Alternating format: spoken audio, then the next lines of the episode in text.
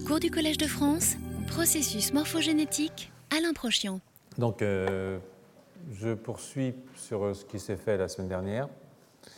Et je poursuis avec la. Enfin, je sais pas, j'ai eu des observations, euh, certains de mes collègues, comme quoi j'étais allé un peu vite la semaine dernière, que j'avais un peu largué. Quoi. Donc, euh, je vais reprendre un petit bout. Et puis, mais s'il y a des choses qui ne veulent pas, n'hésitez pas à poser des questions.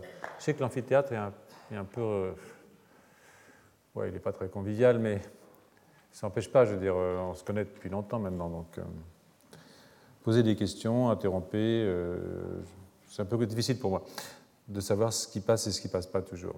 En tout cas, je vais reprendre un tout petit peu ce que j'avais raconté la semaine dernière pour qu'on puisse redémarrer dans de bonnes conditions. hein.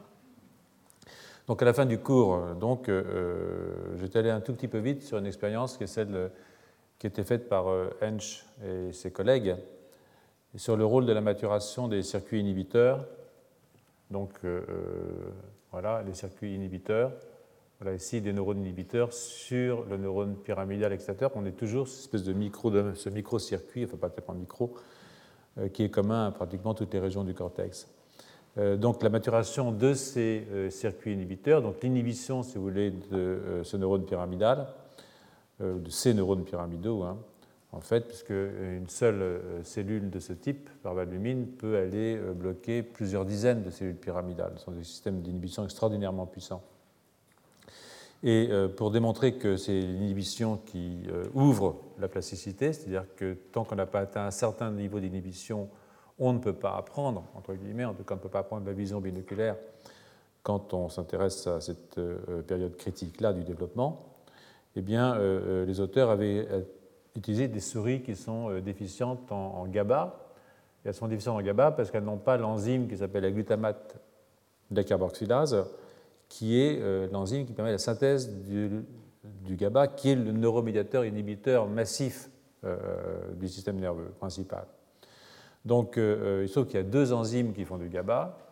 Il y a une enzyme qu'on appelle la GAD67 et qui est dans les corps cellulaires, je vous l'ai remis pour que vous compreniez mieux, qui est dans les corps cellulaires, et puis une qu'on appelle la GAD65 qui est dans les terminaisons.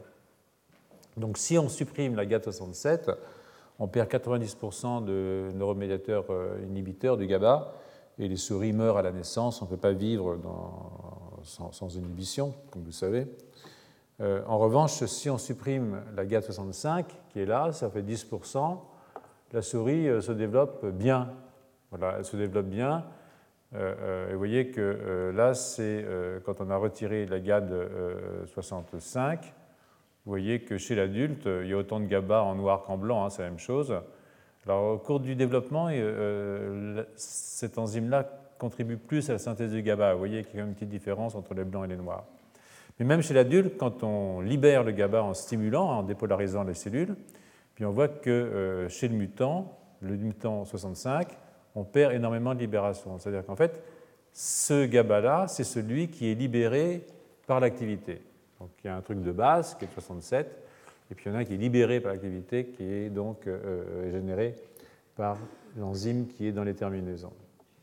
Donc si on fait euh, une suppression de ça, alors maintenant, si je prends une souris normale, oubliez qu'il y a écrit KO pompe des Z, vous voyez, écrivez normal, là, hein, c'est pareil.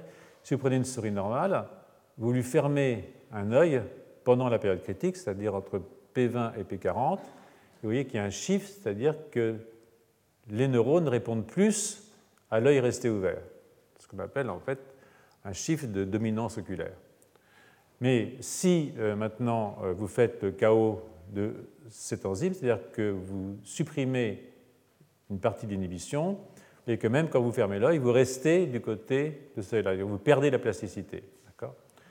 Et puis, vous pouvez infuser dans le cortex quelque chose qui va simuler le GABA, faire comme s'il y avait du GABA, faire comme s'il y avait plus de GABA. Et dans ce cas-là, du côté où le système inhibiteur est mis en place à cause c'est du diazépam, un diazépine qui vient se fixer ici et qui va stimuler l'action du GABA résiduel, eh bien dans ce cas-là, euh, euh, vous voyez que vous allez avoir le shift. Voilà, maintenant c'est KO plus le diazépam. Et bang, je récupère la plasticité. mais du côté autre, de l'autre côté contralatéral, qui n'est pas du côté infusé. Vous voyez que je peux infuser que d'un seul côté. Si je fais ça, il ne se passe rien du tout. Donc ça, c'est une expérience qui est extrêmement intéressante parce qu'elle montre effectivement que la maturation du système inhibiteur qui accompagne la plasticité, accompagne la plasticité. Il n'y a pas de plasticité s'il n'y a pas de maturation des systèmes inhibiteurs euh, euh, dans le cortex. Donc euh, je pense que maintenant c'est plus clair, j'espère, parce que la semaine dernière j'ai bien vu qu'il y avait quelques flottements. Hein. Donc maintenant je vais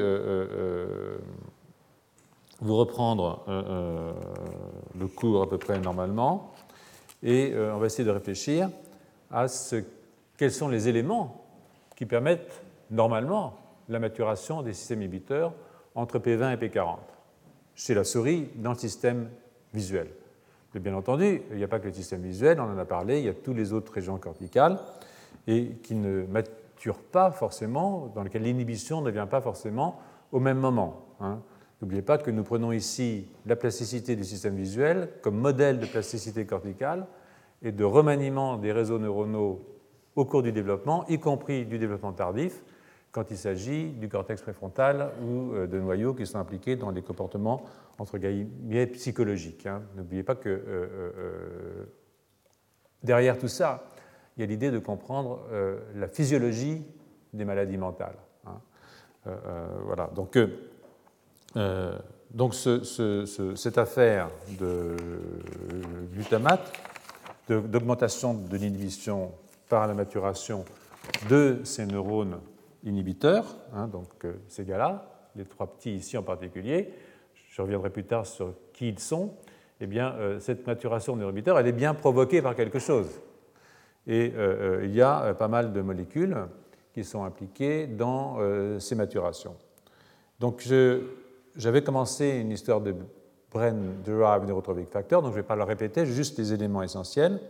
Et je vous rappelle que ce BDNF, qui est un des facteurs de croissance de la famille de neurotrophines, euh, qui, vous allez le voir, a un rôle à jouer dans la maturation des systèmes inhibiteurs, eh bien, j'étais parti d'un article de. là, on va le faire dans le système, dans le système des, des somatosensoriels. Hein. Vous vous rappelez, ce système somatosensoriel, il est plastique jusqu'à un certain âge, en fait jusqu'à P7. C'est-à-dire que si je retire une rangée de vibrisses ici, je perds la représentation, mes vibrisses sont des terminaisons nerveuses, je perds leur représentation au niveau du tronc cérébral, au niveau du thalamus, mais aussi au niveau du cortex. Et ça, je la perds si je retire ces vibrisses pendant la période de plasticité. C'est la même chose que de fermer un œil, sauf que là, j'arrache, enfin, je cautérise euh, une partie des, des vibrisses. Donc c'est un autre système de plasticité, il est un petit peu différent, il est intéressant, mais il repose, si vous voulez, sur le même type de circuit. Et ce que nous intéresse, c'est euh, dans ce système le rôle du BDNF dans la maturation des systèmes inhibiteurs, dont vous voyez ici euh, trois représentants euh, assez importants. Ou quatre, je ne sais pas. quatre, voilà. Donc, qu'est-ce que le BDNF On en a parlé la semaine dernière. C'est une neurotrophine c'est-à-dire un membre de cette famille dont le premier membre est le facteur de croissance lunaire. je vous ai raconté l'épopée de Rita Levi-Montalcini et de Stanley Cohen euh, dans la découverte d'abord de l'activité et ensuite la purification de ce facteur par Stanley Cohen à partir des glandes maxillaires, euh, les glandes sous-maxillaires des souris mâles, qui sont donc dérivées en glandes à chez les serpents. Donc on a parlé, vous vous rappelez, cette phosphodiestérase euh, je vous renverrai au cours, euh, qui de toute façon sera mis sur Internet euh, assez rapidement. Donc, très brièvement, c'est quoi une neurotrophine? Eh bien, ce sont ces deux molécules ici, BDNF, qui se fixent sur un récepteur à tyrosine kinase et qui transduit un signal dont vous voyez ici les éléments essentiels. Je n'ai pas voulu en faire trop. Ce que vous voyez ici, c'est l'expression en mauve de ce facteur de, croissance au niveau hybridation in situ, c'est le messager qu'on voit là. Et ce messager, à P28, c'est-à-dire au pic de période critique, est exprimé dans l'hippocampe, bien entendu, mais aussi en grande partie dans le cortex. Donc, euh, euh, euh, j'en viens maintenant donc, à l'article sur lequel on avait terminé la dernière fois et qui était un tout petit peu pénible pour tout le monde, j'ai bien eu conscience de ça, l'article de, de Jiao. Et là, j'ai arrêté parce que j'ai vu qu'on était aux limites de nos possibilités, et moi, des miennes aussi, pour rien vous cacher. Donc, on va repartir tranquillement, et, de nouveau, s'il y a quelque chose qui ne va pas, arrêtez-moi. Donc, dans cette diapositive, vous voyez que ce facteur de croissance, le BDNF, qui est donc un suspect intéressant pour les, périodes critiques, parce que son action sur la maturation des neurones GABA est connue. Hein, et euh, euh, ce qui est aussi connu, c'est que les circuits inhibiteurs, au contraire des excitateurs, euh, présentent une forte maturation postnatale. C'est-à-dire que les systèmes d'excitation se mettent en place en premier et les neurones inhibiteurs maturent plus tard, en particulier sous l'action du BDNF, donc cette neurotrophine. Alors la transcription du, gène qui code pour le BDNF est initiée au niveau de 8 promoteurs. Donc c'est ça qui était un tout petit peu compliqué, 8 promoteurs qui sont numérotés de 1 à 8, comme vous le voyez ici. Et chacun euh, contrôle euh, un exon, c'est-à-dire un morceau euh, du gène codé, c'est un morceau du cDNA, si on fait aborder la partie transcrite du gène, et fusionne avec l'exon 9, hein, pour faire, pour toutes les molécules, pour tous les, systèmes, c'est toujours le même pré-pro-BDNF qui sera maturé en BNF. Donc il n'y a pas de différence de la molécule finale, mais il y a une différence de la régulation de son expression.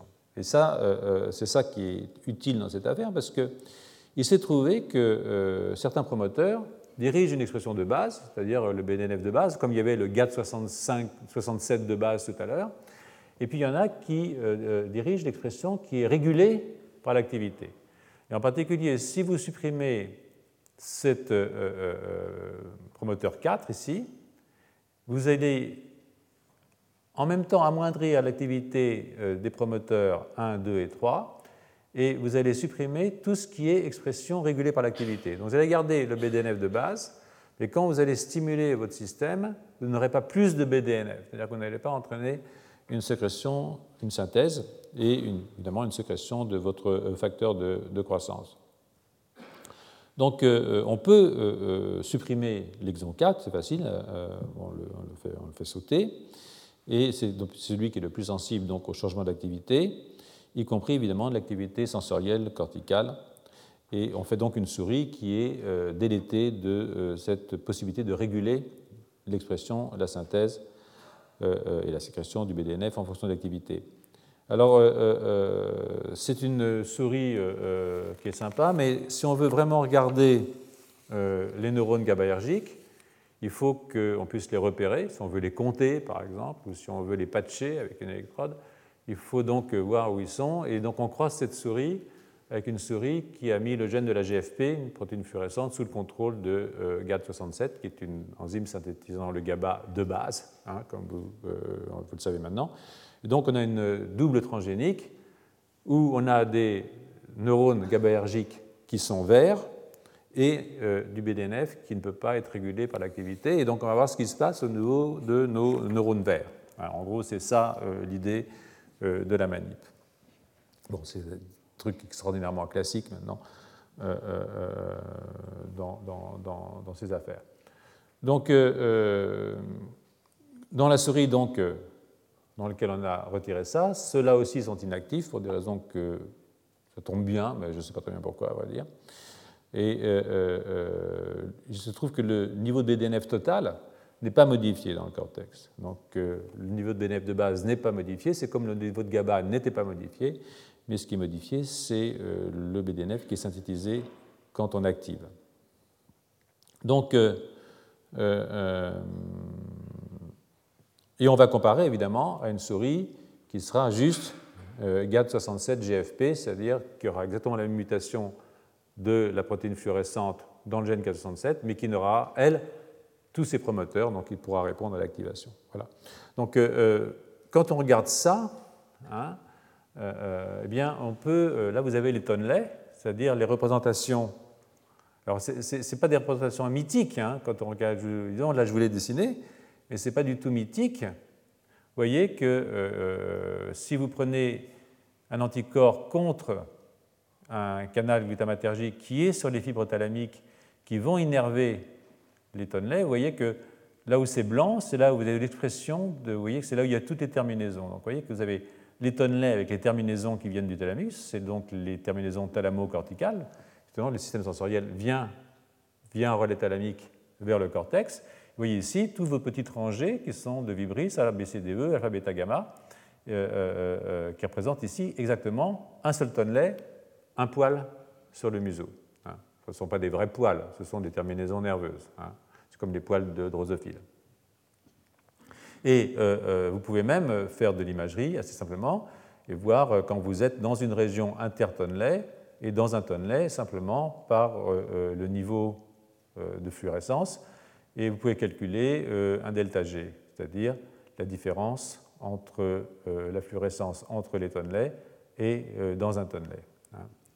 Donc, au fond, quand vous ne faites rien, hein, vous avez votre innervation glutamatergique et vos tonnelets sont bien dessinés à droite comme à gauche. chez le mutant, il y a une petite baisse, vous voyez, une baisse de 60% du delta G, c'est-à-dire qu'il y a quand même un petit peu moins de fluorescence à ce niveau-là. Et euh, la raison, vous allez la voir, c'est que finalement les souris, même si elles sont mutées, elles se promènent dans une cage, hein, donc elles sentent, elles ont les vibrisses qui touchent les bords du truc et tout, donc ils sont quand même activés. Donc euh, euh, il y a une activation de base qui n'est pas uniquement liée au fait que je vais commencer à les chatouiller moi-même en les tirant très fort les vibrisses ou bien retirer un rang de vibrisses. C'est-à-dire qu'il y a une activité de base de, la bestiole et donc ça crée des différences. Donc si vous regardez maintenant dans votre souris euh, euh, normale, hein, et que euh, vous voyez que, maintenant vous, stimulez véritablement vos vibrisses, vous voyez que ici vous n'avez plus de réponse de, de, réponse de libération de, BDNF. Là, ça, ce n'est pas le, le Là, maintenant, c'est le BDNF. Et vous voyez que maintenant, alors qu'ici, vous aviez une forte synthèse de BDNF dans vos vibrisses, une accumulation, dans vos tonnelets, une forte accumulation du facteur de croissance, eh bien euh, là, euh, il ne se passe quasiment plus rien. Donc ça, c'est une baisse euh, assez importante, une baisse de plus de 50% dans le mutant, et une diminution qui est importante à la fois du côté ipsilatéral et contralatéral. Il y a ici contralatéral et, ipsilatéral. Donc ça, c'est dans le, sauvage. Hein. Maintenant, ici, je vais euh, retirer les vibrisses. Je vais regarder, bon, c'est pas très gentil, mais je retire les vibrisses quand même. Soit je retire un rang, soit je retire tout. Hein. Et euh, à ce moment-là, ce que je vois, c'est que j'ai une baisse extrêmement forte de la synthèse de mon BDNF. C'est-à-dire qu'effectivement, la synthèse du facteur de transcription, de facteur de croissance, est régulée par l'activité sensorielle. maintenant, si je prends un mutant dans lequel j'ai retiré euh, le promoteur qui permet de répondre, au fond, au niveau d'activation. C'est-à-dire que bah, déjà, je suis plus bas, et ça, ce que je vous disais, je suis plus bas parce que euh, normalement, ma souris, elle est activée, hein, elle, se promène euh, dans la cage, donc déjà, j'en ai beaucoup moins. Et du coup, je ne vois plus du tout d'effet des déprivations, qu'elles soient ipsilatérales ou contralatérales. Donc ça, ça vous montre hein, que fondamentalement, vous avez une stimulation, que la stimulation, que la stimulation des vibrisses, ou que la présence des vibrisses, eh bien, euh, est responsable euh, de euh, la synthèse et de l'agrégation, de la sécrétion de BDNF, c'est-à-dire de ce facteur de croissance dans votre système. Donc, le rapport excitation, alors, Puisque, euh, je reviens là-dessus, c'est la dernière fois, mais, il faut vous en souvenir, euh, euh, puisque d'après les auteurs et d'après la littérature d'une façon générale, tout repose sur la maturation de l'inhibition, ou plutôt en l'occurrence sur sa non-maturation, ici, on devrait être capable de suivre l'équilibre excitation-inhibition et euh, par une approche euh, pharmacologique d'identifier quels sont les éléments cellulaires qui sont responsables de cette modification. Donc ce rapport excitation-inhibition, il peut être mesuré directement euh, à P30 sur les neurones pyramidaux, hein, qui sont donc... ce que je voulais montrer Voilà, on peut les mesurer directement sur les neurones pyramidaux en mesurant les conductances inhibitrices et activatrices. Et ça, euh, on voit euh, très rapidement qu'au niveau de la couche 4, ben, regarde au niveau de la couche 4, les, les terminaisons des, axones de cellules en panier qui excluent la parvalbumine entourent le somat des cellules pyramidales. Donc, alors, ce que vous voyez ici, c'est que vous avez une baisse des conductances inhibitrices hein, en rouge, si vous comparez le rouge ici et le rouge là, alors que les activatrices en bleu ne changent pas énormément, même ne changent pas du tout. Donc, ce que vous voyez dans votre mutant, c'est que vous n'avez pas de maturation et donc vous n'avez pas d'augmentation de l'inhibition, donc pas une augmentation du rapport inhibiteur-IE, enfin, ou une diminution du rapport EI, alors que euh, euh, chez l'animal normal, eh bien, euh, chez l'adulte en particulier, vous avez une beaucoup plus forte composante inhibitrice. Donc ça, c'est la preuve que quand vous bloquez votre synthèse activité dépendante de votre facteur de croissance, eh bien, euh, vous euh, euh, empêchez la maturation de l'inhibition dans votre système, ce qui évidemment est embêtant sur le plan de la capacité d'ouverture de la période critique à ce niveau. Donc, on le sait, hein, au niveau de la couche 4, on en a parlé la semaine dernière, au niveau de la couche 4, eh bien, nous avons les terminaisons des axones des cellules en panier, qui sont la parvalumine, qui entourent le somat des cellules pyramidales. Hein. Donc, euh, vous voyez ici, je vous l'ai dessiné euh, gentiment. Voilà euh, ma souris GAT-GFP. Elle a donc tous les neurones GABAergiques qui sont en vert. Hein. Et puis, je peux aussi faire mes neurones par valbumine, qui sont en rouge, qui sont donc mes cellules basket cells qui m'intéressent tout particulièrement pour la maturation de l'inhibition à ce niveau-là.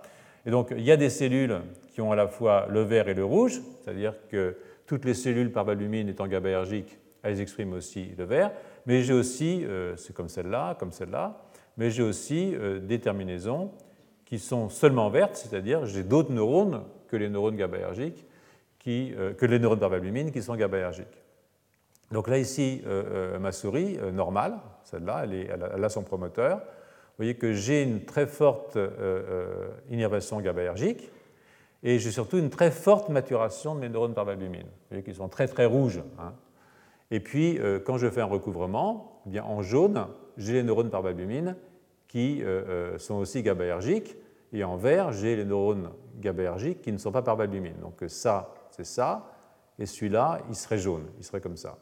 Et vous voyez que dans un système normal, j'ai cette forte maturation. Dans un système où j'ai supprimé la sécrétion activité dépendante du BDNF, vous voyez que j'ai toujours des neurones GABAergiques, bien entendu, mais que j'ai une très très faible maturation des neurones par valbumine, j'ai beaucoup moins de maturation de mes neurones, donc mes neurones maturent beaucoup moins rapidement.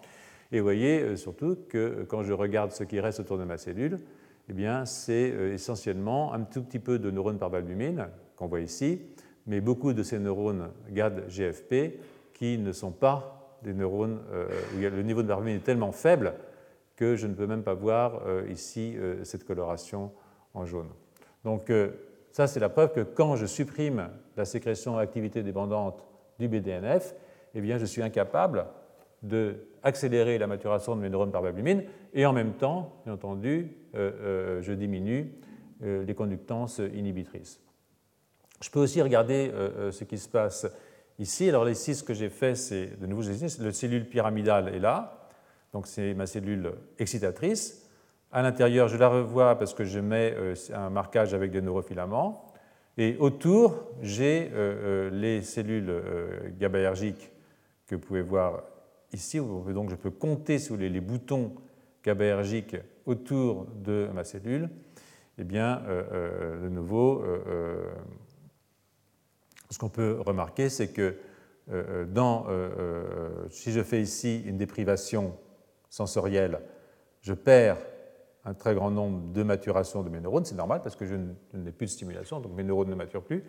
Mais euh, euh, euh, donc je baisse fondamentalement le nombre de boutons.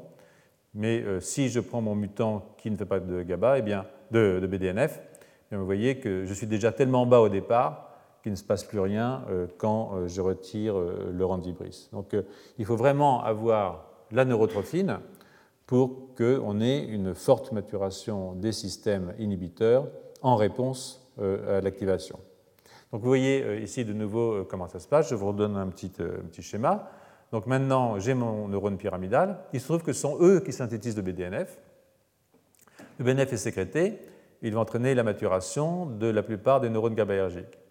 Il se trouve que euh, le neurone qui est important sont les neurones par valbumine, parce que je peux voir que je bloque tous les effets de la maturation si je bloque ici un canal calcique de type PQ par une, euh, drogue qu'on appelle la gatoxine, qui est spécifique de ces neurones par valbumine. Et puis, euh, rappelez-vous, ici, j'ai les récepteurs alpha 1, qui sont les récepteurs de ces parvalbumines, et les récepteurs alpha 1, euh, qui sont les récepteurs donc GABAergiques sur les neurones pyramidaux. Et, euh, comme je vous l'ai dit tout à l'heure, le diazépam peut mimer le GABA, enfin peut accélérer, peut augmenter l'activation des récepteurs GABAergiques, y compris dans des conditions où nous avons assez peu de GABA. Ça, ce que j'ai montré dans le mutant GAD65, GAD 65 négatif. Donc, c'est ça, donc, pour l'instant, il faut se souvenir, parce que dans euh, les leçons qui viendront, vous verrez que nous jouerons beaucoup sur l'interaction entre les neurones pyramidaux et les neurones par valbumine pour expliquer la mise en place de euh, ce qu'on appelle les oscillations à ondes gamma qui euh, vont jouer un rôle important dans une partie du cours. Donc j'en suis ici je ne sais plus très bien où, comme d'habitude. Voilà. voilà. Donc euh, on pourrait passer euh, euh, quelques heures sur le BDNF, car il y a eu énormément de travaux qui ont été faits sur cette structure, sur cette molécule. Peut-être juste dire un. Oui, bon, c'est pas la peine, je vais, je vais, passer là-dessus. Que beaucoup de travaux ont été faits sur le BDNF, bien entendu, sur cette neurotrophine, qui est une neurotrophine extrêmement importante pour la maturation euh, du système nerveux central, pas uniquement au niveau des cellules euh, par valbumine de la couche 4 euh, du cortex, mais pour plein de systèmes neuronaux dans le, dans le, dans le, dans le cerveau. Mais je, vais pas, je reviendrai peut-être plus tard, quand il sera question des liens entre les périodes critiques et les maladies de l'esprit. Hein. Donc probablement dans les deux derniers cours que je ferai. Et pour l'instant, je vais revenir au système visuel, euh, euh, toujours pris comme exemple du cortex en général, et euh, sur une molécule OTX2 sur laquelle notre laboratoire a longuement travaillé. Et je vais donc, et c'est exceptionnel, vous parler du travail fait dans cette maison en collaboration avec le groupe de Takao Hench, qui est un collègue de Harvard. Donc je vais en parler aujourd'hui et j'en parlerai un petit peu, euh, non pas la semaine prochaine, puisqu'on ne va pas avoir cours la semaine prochaine, puisqu'on remet un prix de la Fondation pour la recherche médicale et que l'amphithéâtre n'est pas libre, donc on va sauter une semaine, vous ne m'en voudrez pas. Euh, ça mettra le temps de repasser vos cours. Euh, je crois qu'il n'y aura pas d'interrogation écrite le 29. Je le jure, voilà. Mais je reparlerai encore de ça parce qu'il se trouve que cette molécule OTX2 joue un rôle extrêmement important dans la maturation des périodes critiques et, euh, je le crois et je l'espère, et on va le tester dans la maturation de la synchronisation corticale. Donc toujours est-il que euh, euh, ce travail dont je vais vous parler un, petit moment se place dans l'hypothèse dont je vous ai souvent parlé du transfert entre cellules de protéines à homélomènes, qui sont donc des facteurs de transcription. Euh, euh, cette hypothèse elle avait été proposée euh, par le laboratoire sur la base d'expériences de biologie cellulaire, sur lesquelles je ne reviens pas, en vous renvoyant aux publications sur le thème, qui ne sont pas très nombreuses, donc vous pouvez les lire, j'imagine. Mais quand, avec Alain Joliot et quelques autres, Michel Volovitch en particulier, nous avions observé ce transfert de facteurs de transcription entre cellules, tout de suite, ce qu'il nous a fallu, c'est des modèles in vivo pour essayer de comprendre ce que, ce que ça veut dire. Et euh, on est tombé sur un article, qui est l'article ici de euh, Ariel Ruiz-Altaba, euh, qui décrit l'expression d'une protéine homédomène, donc un facteur de transcription qui se fixe sur l'ADN par son homédomène, au TX2. et ce, qu'on avait, ce qui m'avait frappé à l'époque, c'est que TX2 est présent à tous les étages, si vous voulez, du système visuel. Il est présent dans l'œil. alors là, je ne vois pas très. Dommage, je sur la vision, être quasiment aveugle. Mais enfin bon, euh, c'est la main de Dieu, j'imagine. Donc, euh, euh, on est puni. Donc, voilà, je pense qu'il y a du OTX2 ici dans l'œil. On en voit dans le tectum, qui est l'auto optique sur lequel il y a des projections de, des neurones ganglionnaires. on envoie dans le thalamus dorsal sur lequel ces neurones ganglionnaires projettent aussi, et on envoie dans le cortex. Je pense que là, oui, non, là c'est le cervelet. Voilà, on envoie dans le cervelet, mais bon, oubliez ça pour un instant. Et on envoie ici dans le cortex, voilà, front brain, c'est ici, c'est forebrain, c'est ici, on envoie dans le cortex. On en voit aussi d'ailleurs dans le corrid plexus, c'est une autre affaire sur laquelle euh, je viendrai peut-être à un moment ou un autre euh, au cours du cours. Mais ce qui nous avait amusé, si vous voulez, c'est qu'on envoyait effectivement à ces trois étages-là pour l'essentiel. œil, thalamus, cortex. Hein. Vous voyez ici dans le cortex, on voit mieux ici, hein, euh, vous voyez l'expression dans la, protéine, ici dans la couche 4.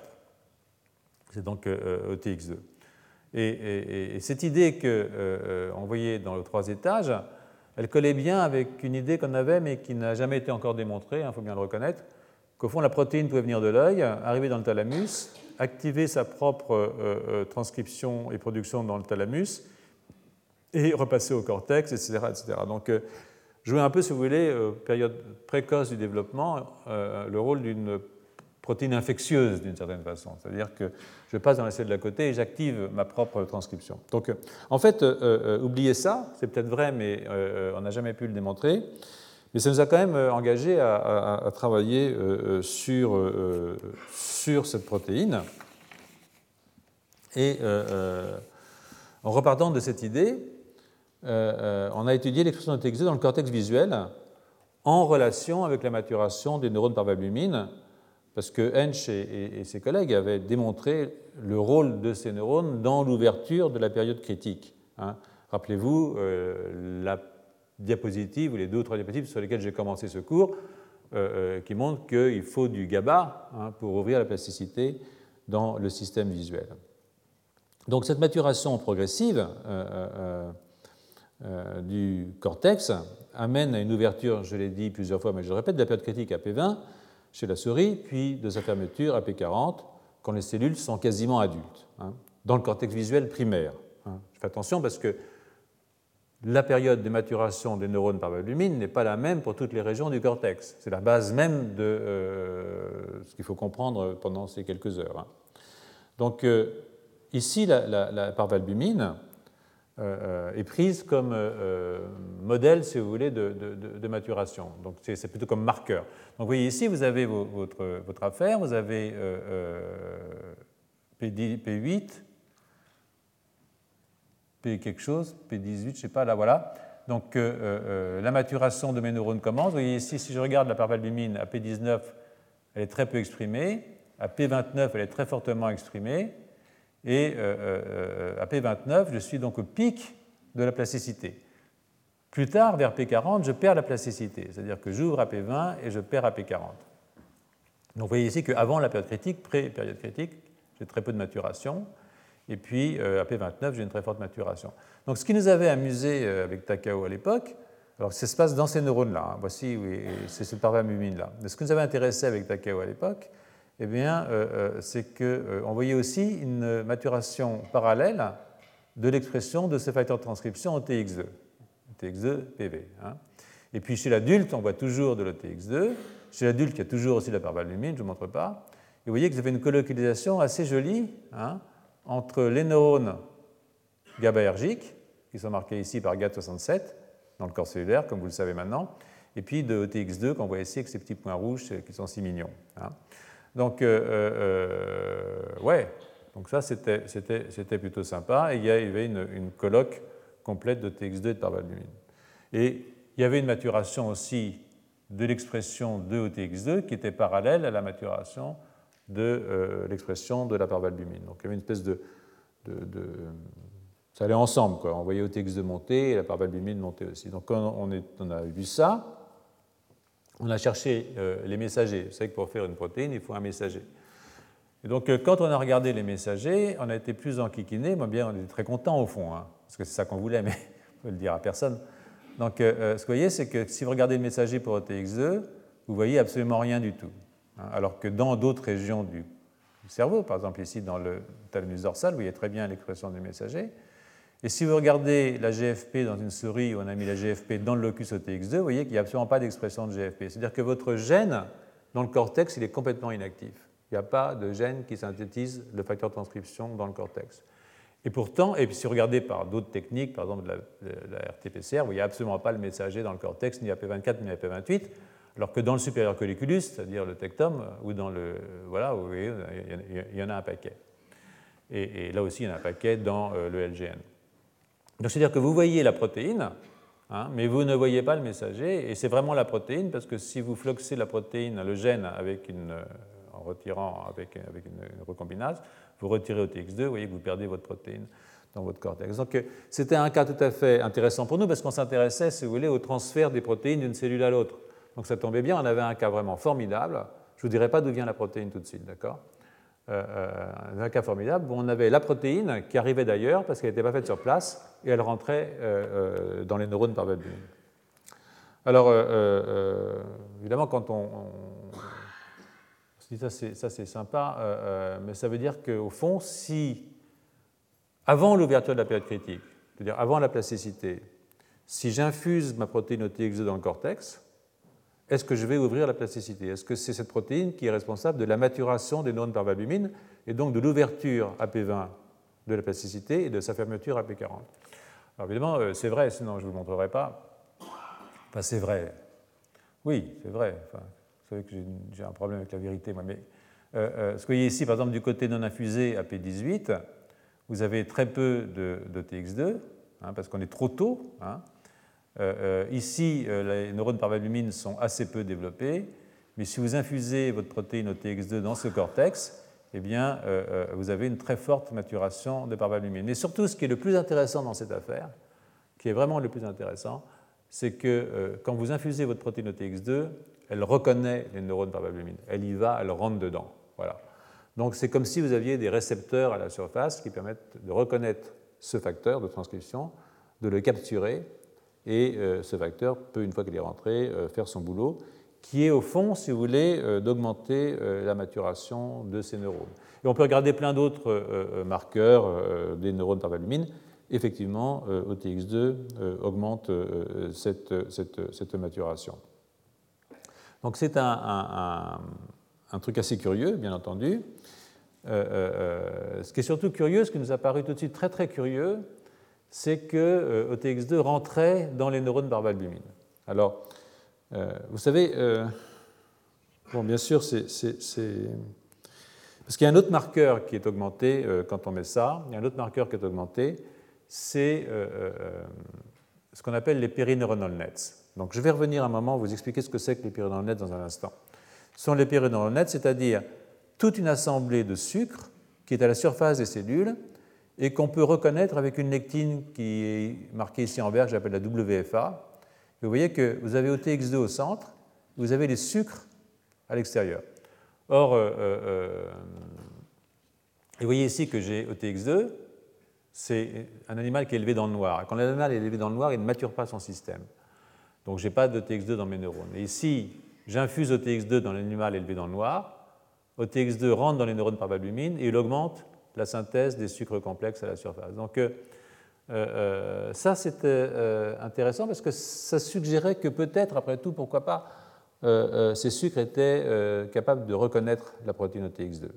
Il y en a un peu qui rentre, je fais du sucre, et ce qui est autour va re-rentrer parce qu'il y a plus en plus de sucre. Et donc c'est un cercle vicieux ou vertueux, comme vous voulez, ça n'a pas d'importance. Ça dépend du, point de vue dont on se place, comme souvent dans ces, dans ces cas-là. Mais ça, ça nous avait euh, intéressé. On a pensé au sucre assez rapidement, parce qu'au fond, les, facteurs de transcription, ce sont des protéines qui reconnaissent les sucres. L'ADN, hein. c'est du sucre, hein, déoxyribose. C'est même des sucres sulfatés, euh, euh, c'est des sucres phosphorylés avec, avec des, des, phosphates, donc des sucres qui sont chargés négativement. L'ARN, c'est du sucre, hein, ribose. Et donc, on se dit après tout, peut-être que, la protéine reconnaît des structures sucrées. Et vous allez voir que euh, c'est le cas. Euh, euh, je ne vais pas vous en parler immédiatement, mais on va en parler dans un instant. Surtout, ce qui était tout à fait étonnant dans ce travail, c'est que si j'augmente. alors, on, a, fait la, manip gain de fonction et perte de fonction. Donc, on a fait une manip gain de fonction, la voilà ici. Normalement, je l'ai dit, avant euh, là, je n'ai pas de, privation moléculaire. Donc mes souris, vous savez, les souris, euh, ce n'est pas comme les chouettes, ce n'est pas, comme les, pas comme les ours. Les souris, elles ont un peu les yeux sur le côté. Donc euh, elles ont une réponse à l'œil contralatéral qui est bien plus forte qu'à l'œil ipsilatéral. D'accord? Que, Quand je suis comme ça, j'ai les, deux yeux, mon, cortex binoculaire, il, il, reçoit vraiment les afférences des deux yeux. Sur les côtés, j'ai un petit cortex binoculaire et c'est essentiellement contralatéral qui marche. Donc c'est pour ça que dans une souris normale, euh, euh, qui, est, une souris sympa comme ici, eh bien, ce que vous voyez, c'est que euh, vous avez 80% des cellules du cortex qui vont répondre aux signaux contralatéraux. Et si je ferme un œil à P18, je n'ai pas de plasticité. Je n'ai pas encore maturé mes neurones suffisamment pour qu'ils puissent faire un chiffre de dimension circulaire. Rappelez-vous les travaux de Hubel et Wiesel dont on a parlé la semaine dernière eh bien là, vous voyez que ça répond très peu. Mais à P25, je suis au pic de ma période critique, touc, mon œil ipsilatéral commence à gagner. Hein, rappelez-vous, les fibres ont commencé à gagner sur les fibres contralatérales, et donc je vais avoir bien plus de réponses de l'œil ipsilatéral. Et ça, c'est une situation tout à fait anormale. Euh, euh, normalement, ce n'est pas du tout comme ça se passe, mais comme j'ai fermé l'œil, eh bien euh, l'œil qui reste prend le dessus. Et ce qui est intéressant quand on a infusé au TX2 avant l'ouverture de la période critique, c'est-à-dire qu'on a accéléré la période critique, vous voyez que maintenant à P18, je suis plastique, à P18, j'ai la situation que j'ai normalement à P25, mais à P25, je ne suis plus plastique. J'ai fermé la période critique. Je l'ai ouvert trop tôt et je l'ai fermé plus tôt. Donc voilà ce qui se passe en fait. Voici, ça c'est le système normal. Et si j'augmente OTX2 avant, j'ouvre et je ferme plus tôt. Donc OTX2 est vraiment euh, euh, euh, nécessaire à l'ouverture et à la fermeture de la période critique. Il est d'autant plus nécessaire que si je retire OTX2 complètement, eh bien, je n'ai plus de shift. Voilà, ici c'est mon shift. Ici, je suis dans un, système où j'ai retiré un gène OTX2, je n'ai plus de réponse. Si je retire les deux, c'est encore pire. Ça, si j'en ai retiré un, c'est encore pire.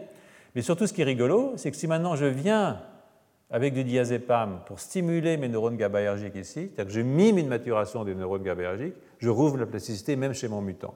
Donc j'ai exactement le système que j'avais euh, avec, avec le GAD 65 euh, muté, c'est-à-dire que je n'ai plus assez de maturation, donc je n'ai plus d'inhibition, mais si je mime l'inhibition en rajoutant du diazépam, paf, ça repart. Donc ça, ça voulait dire quoi? Ça veut dire que euh, euh, ça, c'est la, même chose, mais c'est dans le, vous voyez, dans le contrôle, j'ai un shift vers l'œil ouvert. Dans l'hétérozygote, je n'ai pas de shift. C'est exactement, ça, c'est la, la, représentation de Hubel et Wiesel à laquelle euh, je vous ai essayé de vous habituer la semaine dernière ou la semaine d'avant, je ne sais plus très bien. Mais ça, ce que ça veut dire, c'est que ce facteur de transcription qui vient de je ne sais pas où, enfin je sais bien où, mais je ne vais pas vous le dire tout de suite, euh, sinon vous ne reviendrez pas dans 15 jours. Donc, euh, euh, je, vous comprendrai entre nous, mais voilà, c'est quand même plus agréable quand il y a du monde. Donc, est nécessaire et suffisant à la maturation des systèmes inhibiteurs. Hein. Donc, gardez ça pour l'instant en mémoire. J'y reviendrai, euh, je pense, euh, cette semaine ou la semaine prochaine, enfin dans 15 jours. Mais euh, en attendant, je veux vous parler de quelque chose qui est important, qui s'appelle les périneuronal nets. Hein. Donc, je laisse donc pour l'instant les questions qui sont ouvertes hein, par ce problème de TX2, d'où ça vient, comment ça marche, etc. Qu'est-ce que ça reconnaît à la surface des cellules et je vais vous parler de cette structure que j'ai appelée les périneuronal nets, hein, que vous voyez ici, euh, parce que c'est une structure qui est extraordinairement intéressante euh, quand on s'intéresse à la physiologie de la maturation de la plasticité corticale. Alors, euh, en 1998, a été écrite une, revue qui, en célébration des 100 ans de la découverte par Golgi, le tout premier, puis par deux de ses élèves qui s'appelaient Verratti et Donaggio, de cette structure qu'on appelle les pyréneurones Vous voyez ici ces jolis petits dessins. On n'apprend pas plus avec ça, hein, qui est beaucoup plus contemporain, mais euh, même, c'est même plus joli là. Et vous voyez que ça a des formes, ça des formes de, filets hein, autour des cellules. C'est pour ça qu'on appelle ça des périneuronal Et, et, et, cette, cette, cette, cette, structure donc, est très très ancienne. Elle est connue depuis très très longtemps. Hein. C'est l'idée d'une cage qui entoure les neurones qui sera en contact avec une cage intérieure et qui laisserait passer les axones. Hein. Donc n'oubliez pas que nous sommes dans une période, nous sommes chez Golgi, et que Golgi est réticulariste, c'est-à-dire que Golgi ne pense pas qu'il y a des synapses, Golgi pense que tous les neurones forment une sorte de, de, syncytium. et donc, pour lui, ça a à voir avec sa vision réticulariste du système nerveux, euh, ce en quoi il s'oppose, comme vous le savez, à Ramon Caral, lequel Ramon Caral décide que les PNN euh, sont des artefacts dus à la coagulation de fluides péricellulaires. Et comme Caral n'était pas quelqu'un qui n'avait pas d'influence, on a oublié les PNN pendant un certain temps. Euh, malgré pas mal de travaux d'ailleurs, dont ceux de quelqu'un qui s'appelle Belloni, qui associait les, PNN à des, à, des, question de dégénérescence. Euh, enfin, il, y a eu pas mal, il y a eu pas mal de travaux là-dessus, mais finalement assez peu, jusque dans les années 60. Donc on a oublié ça pendant environ 60 ans, en gros. Quoi.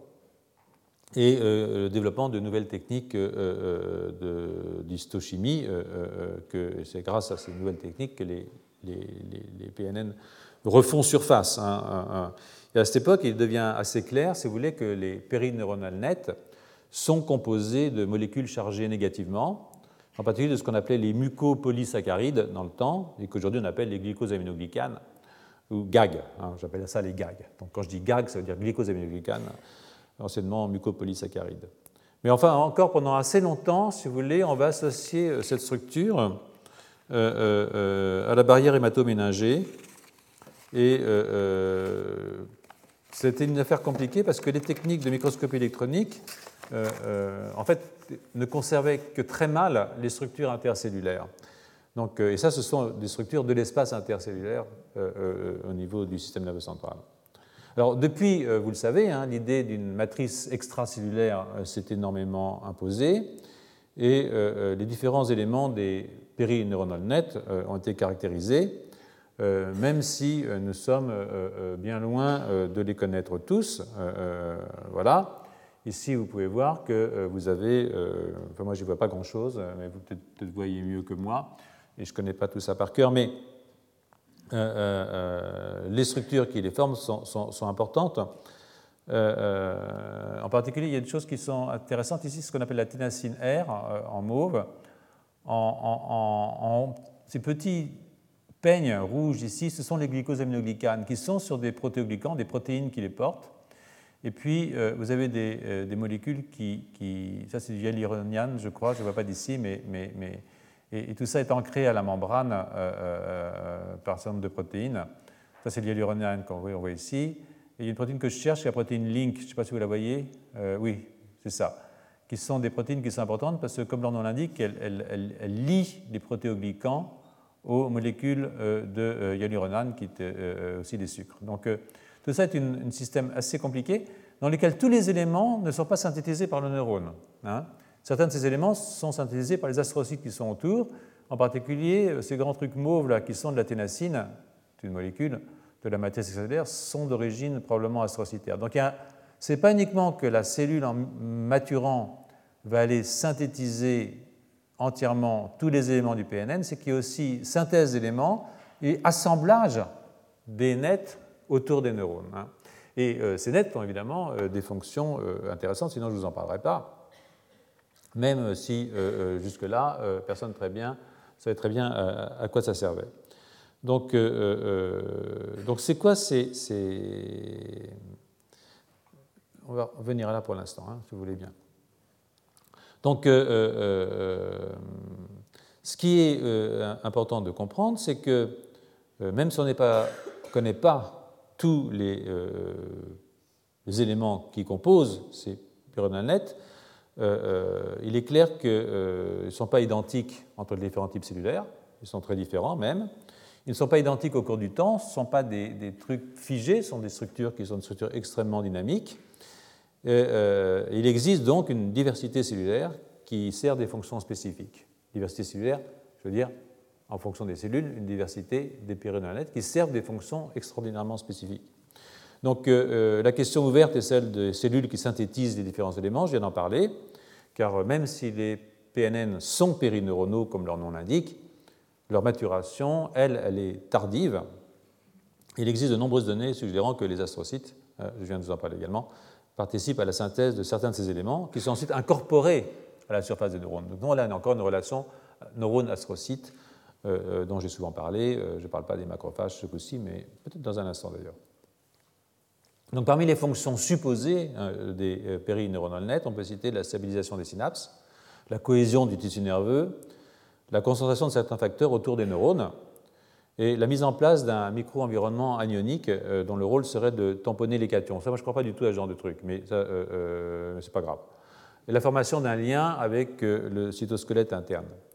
Bref, on ne sait rien du tout, en fait, même s'il est clair que les sucres complexes, les gags, qui sont incorporés assez nets participent à la reconnaissance des facteurs de croissance. Et ça, je pense que c'est une des fonctions essentielles, c'est d'avoir assemblé à la surface des molécules qui participent à la reconnaissance des facteurs de croissance, en particulier d'ailleurs du BDNF, mais aussi des FGF et aussi de OTX2, etc. Donc je vais revenir sur les PNN euh, à propos euh, euh, d'OTX2 et un peu plus tard et du mécanisme qui préside à la reconnaissance de ce facteur de transcription extracellulaire, donc, hein, qui est maintenant une molécule de signalisation, par euh, les neurones par albumine. Je ne vais pas vous dévoiler encore euh, la provenance de la protéine, même si c'est un fait acquis, hein, que OTX2, injecté dans l'œil, est capable de faire un très long voyage, parce que vous voyez, ici, vous l'injectez dans l'œil, il peut se balader tout le long de l'axone rétinien, il va jusqu'au thalamus, il passe une ou deux synapses dans le thalamus, il arrive jusqu'au cortex, et il termine dans les neurones par valbumine. Voilà ici mon OTX2 injecté ici. Vous voyez que euh, euh, voici mes neurones par valbumine et vous retrouvez, puisque c'est orange, vous retrouvez OTX2 dans les neurones par valbumine. Ça veut dire que cette protéine, ce facteur de transcription, est parfaitement capable de passer de l'œil aux neurones par valbumine? Il peut le faire. Hein, il peut le faire. Est-ce qu'il le fait? J'en sais rien. Même si euh, certains commentateurs de nos travaux pensent que c'est le cas, ils le savent mieux que moi probablement, mais euh, euh, j'en suis pas absolument convaincu. Je ne pense pas que ce soit la source essentielle du facteur au niveau des neurones parvalumines. Mais c'est important qu'il puisse le faire euh, pour des raisons qu'on discutera un petit peu plus tard. Donc, donc, je reviens maintenant à mes histoires de gags, qui sont très intéressants. L'œil peut être une source de, de TX2, je reviens là-dessus. Est-ce la seule? Est-ce la principale? Je reviendrai sur la question plus tard sur celle aussi de la reconnaissance de TX2 par les neurones par valbumine et le rôle que les PNN et les sucres complexes surtout qui sont inclus dans les PNN jouent dans cette reconnaissance. Je voudrais passer dans un petit moment sur cette question des sucres, euh, euh, parce que euh, c'est quelque chose qui est assez ignoré de la plupart des gens qui travaillent ou qui lisent de la biologie. Qu'est-ce que c'est que ces sucres hein? Donc, ces sucres complexes ou glycosaminoglycanes, les GAG, sont donc des polysaccharides sulfatés qui sont impliqués dans une très très grande variété de processus physiologiques et pathologiques. Hein. Et il est aujourd'hui de plus en plus évident pour énormément de chercheurs que ces GAG sont des molécules riches en informations et que la sulfatation de ces GAG, ils ont des sulfates, que la sulfatation fait partie euh, de ce code, au fond, comme il y a un code pour l'ADN, comme il y a un code pour les protéines, les acides aminés qui font les protéines, comme il y a un code ATGC, etc. pour l'ADN, il y a aussi un code de sucre, c'est-à-dire que ces chaînes sucrées sont d'une information, d'une richesse d'information qui est absolument exceptionnelle, probablement plus que les protéines et plus que l'ADN. Non, c'est extrêmement compliqué de travailler sur ces trucs-là parce qu'il faut des bons chimistes. Euh, euh, euh. et les chimistes des sucres, ça ne court pas les rues. c'est vraiment un travail extraordinairement compliqué. Alors faire des protéines ou des peptides, c'est quand même bête. Faire de l'ADN, c'est vraiment n'importe quel euh, enfant est capable de faire de l'ADN euh, euh, avec un kit qu'on vend directement dans n'importe quelle boîte pharmaceutique ou, truc. Mais synthétiser un sucre, et en particulier un sucre de ce type, c'est quelque chose d'horriblement. Et c'est pour ça qu'il n'y a pas beaucoup de travaux là-dessus, en dépit de la reconnaissance que ces sucres ont une fonction biologique extraordinairement importante, et je vais vous illustrer dans les instants qui viennent. Donc, il y a les sulfatations, on va y revenir, mais déjà en amont du patron de sulfatation, c'est-à-dire l'addition des sulfates sur certains euh, résidus euh, des euh, cycles sagaridiques, il y a aussi la diversité des gags. Hein, parce que ces gags sont organisés en, en, disaccharides, sont des chaînes de disaccharides, il peut y en avoir jusqu'à 5, 50, 100, 150, c'est énorme, ça peut faire des chaînes extraordinairement longues de sucre, eh bien, sont des chaînes linéaires, hein, comme les protéines, comme les acides nucléiques, ce sont des chaînes linéaires.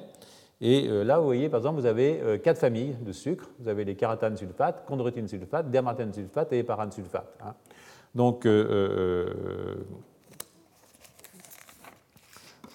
auquel il faut ajouter l'héparine, hein, qui est un héparane sulfate qui est hypersulfaté, et l'acide hyaluronique, le hyaluronate dont je vous parlais tout à l'heure, qui lui est totalement dépourvu de parties protéiques, qui est dépourvu de sulfate complètement, zéro sulfate sur celui-là. Donc ces chaînes diffèrent par les sucres qui les composent, hein, euh, donc ce pas les mêmes sucres, galactose, glucosamine, euh, exuronique acide, galactosamine, euh, exuronique acide, galactosamine, mais il est, est, fait un petit peu différemment. exuronique acide, glucosamine aussi, glucosamine dans ce cas-là, enfin, c'est des, des, des, bestioles qui sont un tout petit peu différentes. Et en dehors de ça, euh, euh, euh, il y a aussi les liens entre les sucres. Hein. Ces sucres peuvent être portés par des protéines, aussi par des lipides, hein, souvent. Mais aussi les liens, par exemple, vous n'êtes pas forcé de lier ce carbone-là à ce carbone-là, pour lier ce carbone-là à ce carbone-là. Ça, c'est une chose différente. Et puis les sulfates ne sont pas forcément toujours sur le même résidu. Là, vous avez un sulfate sur le, sur le carbone 6. là, je pense que c'est sur le carbone 4, je ne vois pas grand-chose. Hein.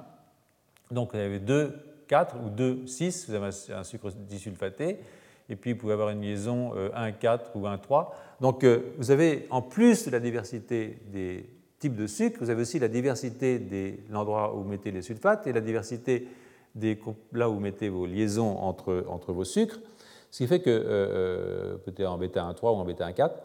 Donc, ce sont des cycles à 5 carbones et un oxygène, hein, comme vous voyez là. Donc, donc tout ça prouve qu'on peut avoir, par exemple, la sulfatation peut se produire sur trois hydroxyles libres, hein, et un simple tétrasaccharide, si je prends euh, juste 2 fois 2, un tétrasaccharide, euh, euh, pour un, un sulfate, peut produire 256 molécules différentes, 256 patterns de sulfatation différents, d'accord?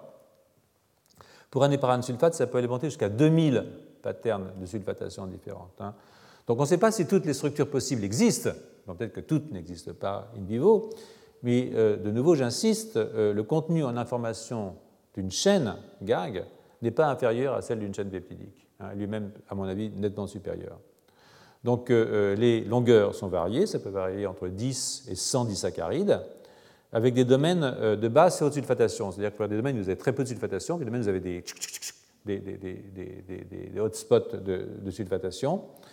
Euh, euh, et ces gags euh, adoptent des structures hélicoïdales, hein, que vous pouvez voir ici, qui peuvent varier hein, en fonction de l'environnement, en fonction de la présence de contre-ions. Donc, et puis, on peut avoir aussi, alors là, c'est autre chose pour les, seulement pour les éparanes sulfates, des conformations qu'on appelle chaises ou bateaux. Enfin, ça, je vous rappelle, le renvoie au cours de chimie. Le message à garder, c'est que les sucres complexes sont des molécules complexes. C'est simple. Hein. On ne pas dire que je fais des cours compliqués. Euh, euh, euh, complexe, ça veut dire qu'ils ont une très grande richesse en informations. Hein. Donc n'oubliez pas, quand vous dites c'est du sucre, ben non, du sucre, c'est important, les sucres. Et il y a là une source extraordinairement riche, probablement, de nouvelles molécules pharmacologiques, pour peu que, évidemment, on récupère des chimistes qui continuent à former des chimistes qui puissent travailler sur ces affaires. Donc, ces structures fines des glycosamélicanes est très importante pour leur fonction in vivo. Hein. Le fait, euh, comme je l'ai dit, les, patterns de sulfatation sont très régulés in vivo. Il y a des sulfotransférases spécifiques. Hein. C'est pas par la C4 sulfotransférase ou la C6 sulfotransférase. Il y a des sulfotransférases qui sont extrêmement spécifiques et euh, des formes différemment sulfatées sont associées à différents tissus. Hein. Par exemple, euh, on trouve des CS contre une sulfate aux sulfatations extrêmement différentes dans différentes régions du cerveau ou le long des trajets axonaux. Et ici, évidemment, ce sont plus les chondroïtines sulfates qui m'intéressent parce que vous allez voir, ça a un lien avec OTX2. Mais euh, ce sont quand même les éparanes sulfates qui ont donné, les sulfates, euh, qui ont donné le lieu euh, à des, plus d'études, en particulier à des interactions avec des facteurs de croissance. Hein. Donc le cas le plus classique, c'est le cas du FGF, hein, facteur de croissance fibroblastique, FGF, il y a beaucoup de FGF, et euh, je vais juste vous montrer très rapidement euh, euh, comment ça fonctionne, mais il y a d'autres facteurs que les FGF qui se lient au GAG, en particulier les BMP, on en a parlé pendant des années, les WINT, les homéoprotéines, etc. donc voilà quoi. Bon. Donc juste pour les FGF, pour vous raconter un petit peu comment ça se passe, les FGF, il y en a 23 dans la famille des FGF, il y a 23 membres. Ils sont capables de transduire un signal via un récepteur tyrosine kinase, c'est-à-dire que quand ils se fixent sur ce récepteur, le récepteur se dimérise, il y a une phosphorylation des tyrosines sur le domaine cytoplasmique qui va aller recruter des protéines ensuite du genre euh, euh, euh, qui font des problèmes de lien avec d'autres protéines qui donc transduisent le signal à l'intérieur de la cellule. et là, vous avez deux modèles, juste en regarder un parce que les gens ne sont pas entièrement décidés là-dessus, mais vous voyez que vous trouvez parane sulfate qui est là, en mauve, vous avez une forme non réduite, une forme réduite ici, selon la couleur du mauve, votre éparane sulfate, complexe l'UFGF, il amène le FGF au niveau du récepteur tyrosine kinase, provoquant sa dimérisation. C'est-à-dire que si vous n'avez pas une liaison très spécifique du FGF à votre éparane sulfate, vous n'êtes pas capable d'avoir une affinité suffisante du FGF pour le récepteur tyrosine kinase pour faire un signal. Donc ce n'est pas une molécule juste comme ça pour faire joujou ou pour faire joli, c'est une molécule qui est absolument indispensable pour avoir la transduction du signal. C'est aussi des protéines qui permettent le transport. Vous voyez, vous voyez le sucre ici, la protéine FGF sort, se lie au sucre, et le sucre peut aller maintenant protéger le facteur jusqu'à et l'amener au contact du récepteur tyrosine kinase pour qu'on ait une transduction du signal. Donc ça, ce sont des choses euh, euh, qu'on oublie souvent, mais qui sont importantes et qui jouent pour pratiquement l'essentiel des molécules de euh, transduction du signal dans un organisme. Donc, et la sulfatation spécifique de l'éparane sulfate est cruciale parce que les interactions avec le FGF impliquent les sulfates et des résidus polaires chargés spécifiques du FGF. Ce n'est pas une interaction qui se fait n'importe comment. Vous pouvez cristalliser votre éparane sulfate avec le FGF, vous allez voir que vous avez des interactions qui sont euh, extrêmement euh, précises. Donc euh, l'idée principale, c'est que le GAG adéquat, pas n'importe quel GAG, reconnaît le facteur ou le morphogène et le présente dans la bonne conformation à son récepteur de haute affinité. Donc, euh, bon, le, coût du transport, c'est quelque chose de relativement simple, encore que c'est extrêmement important euh, de transporter euh, les facteurs, parce que la plupart de ces facteurs de croissance ou ces morphogènes sont des molécules qui sont extrêmement chargées, en particulier qui sont chargées positivement, qui sont extrêmement basiques, et que dans un organisme, s'ils n'étaient pas protégés ou neutralisés par les sucres, eh bien, ils seraient immédiatement trappés par les charges négatives qui existent à la surface de toutes les cellules. Donc en fait, pour même qu'on ait le moindre diffusion d'un de ces facteurs, il faut qu'ils soient protégés par un glycosaminoglycane. Donc, euh, euh, euh ce n'est pas de la rigolade, le glycosaminoglycane. Hein. Pensez-y maintenant. Vous en avez plein, enfin, j'espère. Donc, donc avant de, revenir au texte, je vais vous montrer un tout petit peu, vous illustrer un petit peu la diversité de ces questions. On a ici une rétine, hein, et, c'est quelques images hein, qui montrent à quel point la diversité des gags, et pour chaque gag, celle de leur isoforme, permet de, mettre en place un code, un code, c'est un vrai code, dont la subtilité n'a rien à envier à celle des acides nucléiques ou des protéines, je le répète. Voilà ici dans cet article qu'on doit à Clark et collègues, et s'intéresse à l'impression des gags dans la rétine. Hein, et, donc euh, l'image parle d'elle-même. Hein. Vous voyez ici par exemple, euh, j'espère qu'on le voit, donc ici vous avez une rétine, des neurones ganglionnaires, euh, les cellules bipolaires et puis les photorécepteurs. En gros, c'est une rétine un peu simplifiée, Ken Moya va m'en vouloir, mais c'est pas grave. S'il m'en veut que pour ça, c'est bon, gentil de sa part. Donc voilà ici euh, euh, l'héparine sulfate, hein, qui est marquée avec un anticorps contre l'héparine sulfate. Vous voyez ici à quel point toutes ces structures sont marquées par l'anticorps anti-héparine sulfate. Donc vous avez plein d'héparine sulfate. Si vous traitez l'héparinase, il ne reste plus rien, donc c'est bien les héparines sulfates. Vous en avez aussi euh, dans le plexus choroïde, vous en avez ici euh, dans la RPE, euh, qui est l'épithélium pigmentaire qui est à la, base de la rétine. Ici, vous avez les neurones ganglionnaires, c'est à l'envers, hein, excusez-moi. Ici, vous avez différents anticorps qui reconnaissent différentes formes sulfatées, du même éparane sulfate, mais pas sulfatées forcément au même endroit. vous voyez que les différents anticorps ne reconnaissent pas les mêmes structures. Hein. Et, ça, c'est intéressant parce que c'est toujours un éparane sulfate, mais il n'a pas les sulfates au même endroit. Et vous voyez que chaque cellule va mettre les sulfates à un endroit différent de l'éparane sulfate. Donc euh, il y a vraiment quelque chose qui est euh, euh, de l'ordre du code. Hein.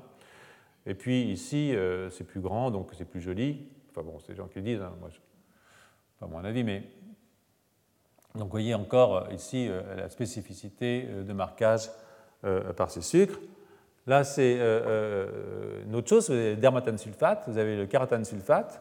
Ici, vous avez les chondratène sulfate, trois anticorps spécifiques, un qui reconnaît juste les chondratène sulfate non, non, sulfatés, un qui est sulfaté en 4 et un qui est sulfaté en 6. Vous êtes toujours dans la rétine, maintenant vous la reconnaissez par cœur, et vous voyez que vous avez des marquages qui sont extraordinairement différents les uns des autres. Donc euh, toutes ces cellules expriment à la surface quelque chose qui est de l'ordre d'un site de reconnaissance, d'un marqueur de, position, quelque chose d'extraordinairement, de position ou de, singularité, hein, euh, qui euh, marque quelque chose de, particulier. Et évidemment, ça a une, ça a une fonction. Hein, comme disait mon maître François Chaville, tout ce qui ne sert à rien n'existe pas.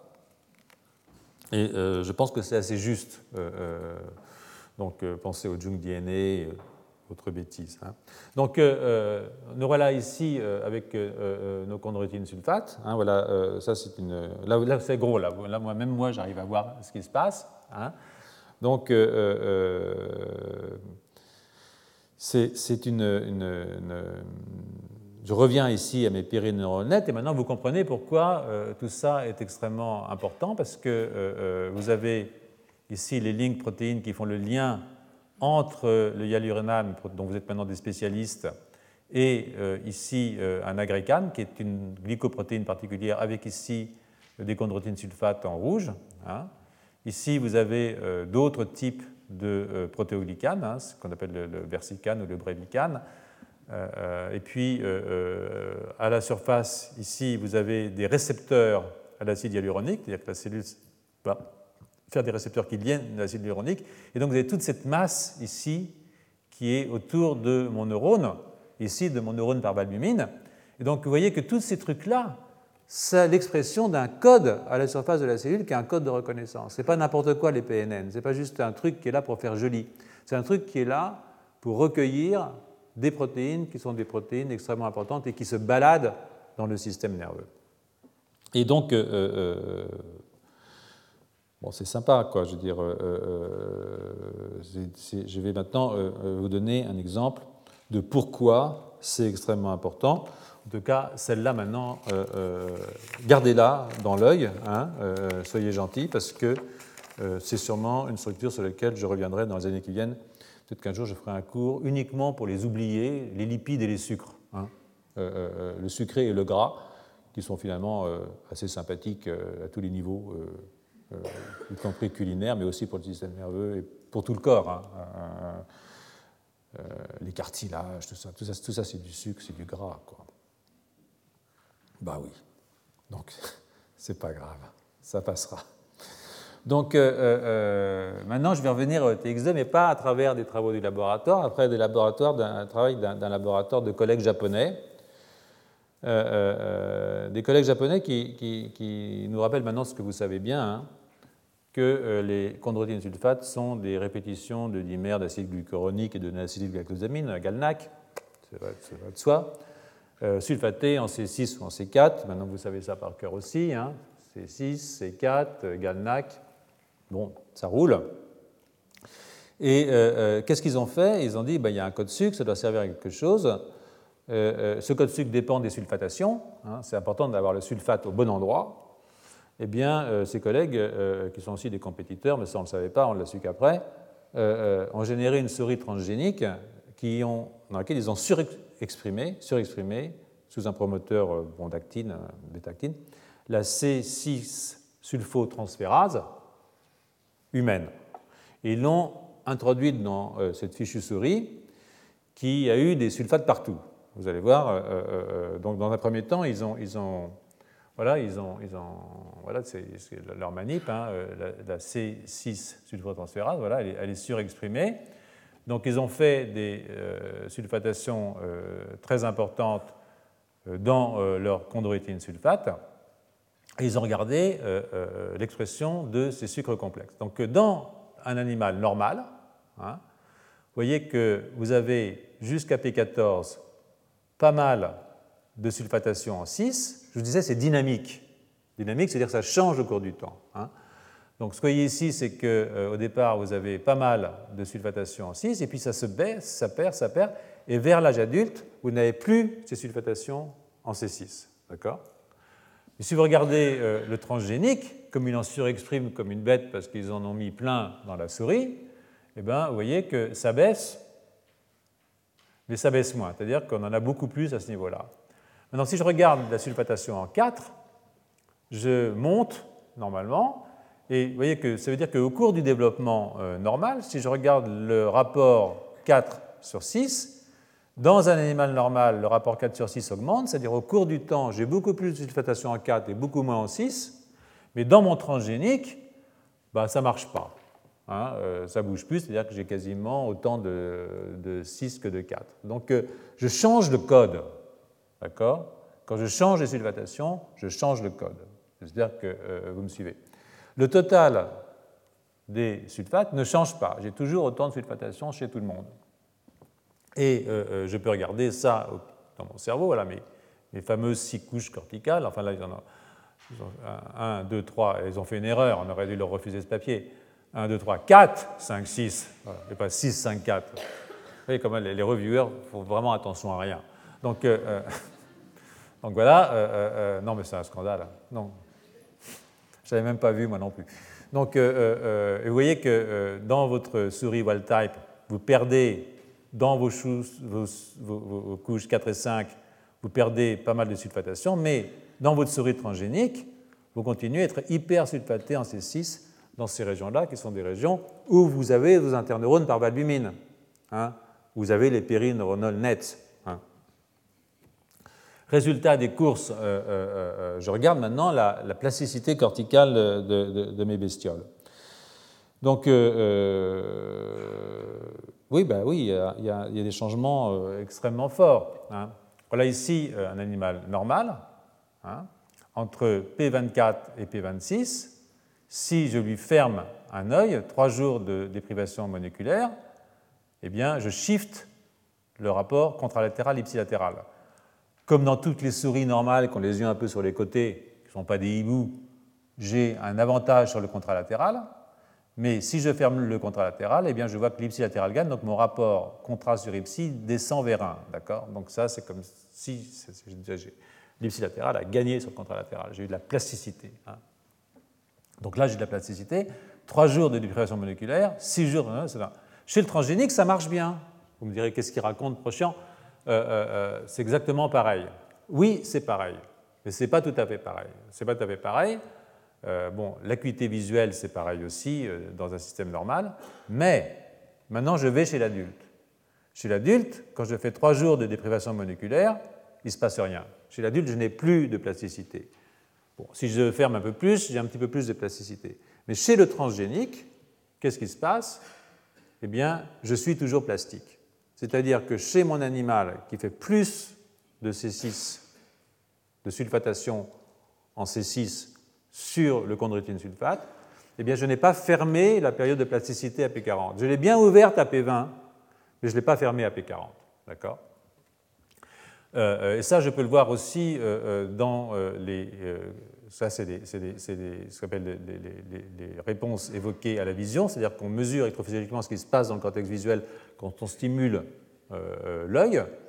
Vous voyez que chez, au cours de la période critique, bon, tout va bien, hein, je n'ai pas de problème, mais j'augmente, je perds de l'acuité visuelle, c'est l'œil déprimé, et j'augmente l'acuité visuelle sur l'autre œil.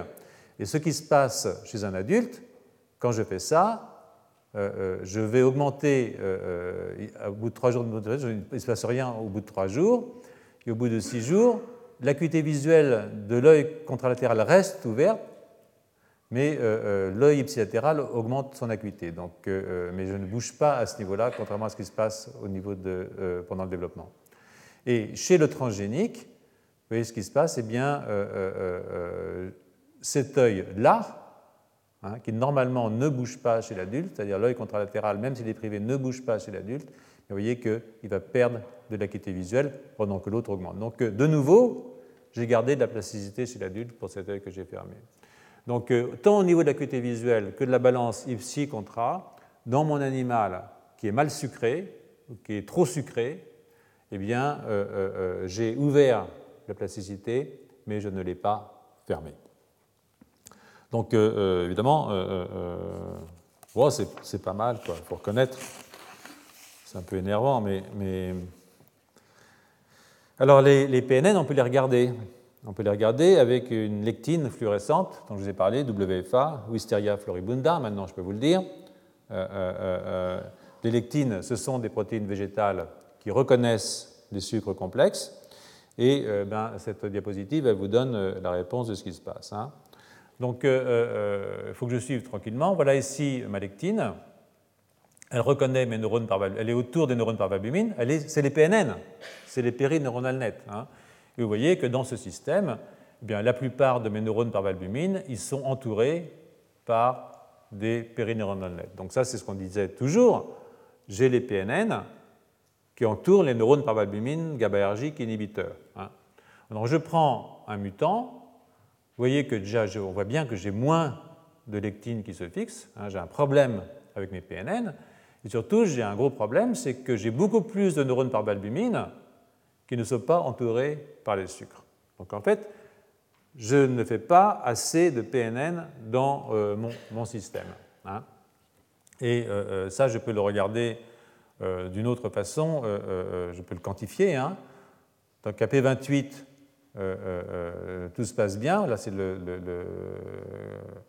et chez l'adulte, euh, quand je regarde euh, euh, le WFA, j'ai une perte, mais quand je regarde maintenant ce qui se passe à P28 et chez l'adulte, de nouveau, vous voyez que quand j'ai un mutant, eh bien, je ne sais plus, là je me trompe, à tous les coups je me trompe, oui. Là c'est l'animal normal, donc P28 adulte, est-ce que c'est le normal? Je ne sais plus très bien, quel est le sauvage, quel est le normal? Oui, ça, ça doit être le normal, et ça, ça doit, être le normal, ça doit être le muté. Euh, euh, je ne mature pas, je n'ai pas une colloque parfaite de mes PEV et de mes PNN. Donc, euh, en gros, si vous voulez, c'est le problème, c'est-à-dire que je n'ai pas de formation de périneuronales qui sont à peu près correctes. C'est l'heure à laquelle je fatigue, c'est normal, il est 18h20. Ne vous inquiétez pas, ça ne va pas durer. Mais surtout, ce qui nous a énervé euh, euh, dans le laboratoire, ce qui nous a énervé, c'est qu'ils euh, ont regardé OTX2. Hein. Et quand ils ont regardé OTX2, ils se sont rendus compte qu'il y avait beaucoup moins d'OTX2 autour des neurones par valbumine quand ils avaient perdu les sucres en C6. C'est-à-dire que ce qu'ils suggèrent, ce qu'ils démontrent d'ailleurs, il faut bien le reconnaître, ils démontrent qu'au fond, chez l'adulte, le niveau d'OTX2 AP28 dans les cellules PV est fortement réduit chez le mutant. Hein. Et euh, euh, euh, chez l'adulte comme AP28, hein, eh bien, on voit qu'il y a beaucoup moins d'OTX2 chez le mutant. voilà ici, voilà le mutant, et voici ici le sauvage. Donc ça, c'est important. C'est important parce que ça veut dire que ce sulfate en 6 fait partie. Ouais, c'est pas sympa d'avoir fait ça, mais fait partie du site de reconnaissance de TX2 dans le cortex. Et euh, euh, cette figure euh, suggère hein, que le mutant, que OTX2 ne s'accumule pas hein, dans les neurones par valbumine. Si vous regardez ici vos sucres, vous voyez que vous avez maintenant OTX2 qui est là en vert, hein, eh bien, il n'est pas colocalisé avec les, les, PNN. C'est-à-dire qu'il manque quelque chose dans les PNN pour attirer OTX2. Alors, leur image, elle est vraiment bizarre, hein, pour rien vous cacher. Là, c'était la consolation. Euh, euh, ils ont OTX2 là qui est en vert. Il n'est absolument pas nucléaire. Vous voyez ici. Il est quand même dans la cellule, hein, parce qu'on voit bien que les, PNA sont autour en rouge. Ça, c'est un marqueur nucléaire. C'est très différent de ce que nous, on voit, mais il reste que euh, leur démonstration me paraît relativement claire, c'est-à-dire que ce sulfatation en 6 est importante pour attirer OTX2 au niveau des neurones par valbumine. Donc je, passe sur la suite de cet article et je saute à la discussion. Eh bien, euh, euh, dans un encadré quelque part, euh, je ne vais pas vous le faire lire parce que c'est trop ennuyeux, mais je vais vous le résumer. Hein. dans le premier encadré, il rappelle la théorie classique, hein, sur laquelle les chondroïtines sulfate protoglycanes, certaines protéines de la myéline aussi, limitent la plasticité en agissant comme des freins structuraux au remodelage, si vous voulez, des fibres au niveau de la couche 4, en particulier du cortex. Hein. Ce sont des barrières physiques euh, au remodelage des arborisations dendritiques et axonales. Et à cette vue classique, ils opposent une autre vue, qui est probablement beaucoup plus juste, hein, euh, qui est que euh, le patron de sulfatation spécifique des chondroïtines sulfates régule la maturation des parvalbumines. Donc ce pattern spécifique de sulfatation est un élément important de la maturation des neurones par valbumine via la reconnaissance de facteurs dont un des facteurs serait OTX2. Et alors ça s'explique du coup que euh, euh, les neurones du mutant, hein, ces 6 machin truc, parce qu'ils manquent à accumuler assez d'OTX2, conservent un état juvénile chez l'adulte, comme on a vu, il reste plastique, il ouvre la plasticité mais il ne la ferme pas, simplement parce qu'il est incapable d'accumuler assez d'OTX2 dans ses neurones pour fermer la plasticité. Euh, euh, et il rappelle évidemment les, résultats de nos équipes, de Hensch et la mienne, et la nôtre, en se concentrant sur la démonstration par ces équipes que OTX2 initie la période critique, ce qu'on avait démontré comme vous l'avez vu. Il complète cette observation de façon aimable en disant que OTX2 termine aussi cette période critique de plasticité. Donc euh, ils proposent un modèle à deux seuils, un pour ouvrir la plasticité et un deuxième pour la fermer et euh, euh, un, modèle qui dépend à ce niveau-là, il ne parle pas de ce niveau-là, à ce niveau-là, de la maturation des PNN. C'est-à-dire que si vous ne maturez pas vos PNN, vous ne fermez plus la plasticité, hein, et à ce moment-là, vous restez plastique chez l'adulte, et l'idée, c'est que vous ne fermez pas la plasticité parce que vous n'internalisez pas assez de TX2. Alors je trouve que ce modèle est extrêmement séduisant. Il est d'autant plus séduisant que c'est celui euh, sur lequel nous travaillons, que nous avions proposé, je pense. Euh, euh, euh, de façon probablement moins claire, je crois que leur conclusion est, vraiment sympa. Donc leur point de vue est que le premier seuil ne demande pas de chondroïtine sulfate, mais que le deuxième dépend fortement de ces sucres. Donc je pense que c'est un travail qui est, intéressant. ce qui est derrière ça, en filigrane, si vous voulez, ce qui transparaît, est la possibilité de rouvrir la plasticité chez l'adulte en jouant sur les niveaux de TX2 dans les neurones par adultes. Hein.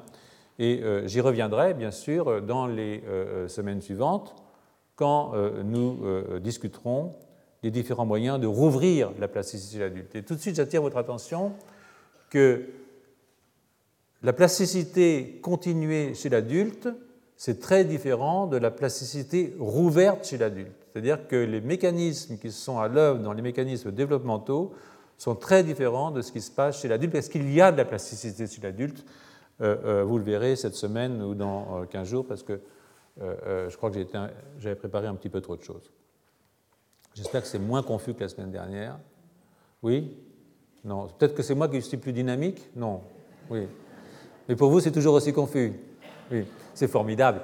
ça donne envie d'enseigner. Donc, donc, avant de revenir à, à ça, vous êtes sympa d'être là quand même. Hein. Euh, euh, euh, on a tout ça sur Internet maintenant. Donc, je voudrais souligner l'intérêt d'une deuxième conclusion.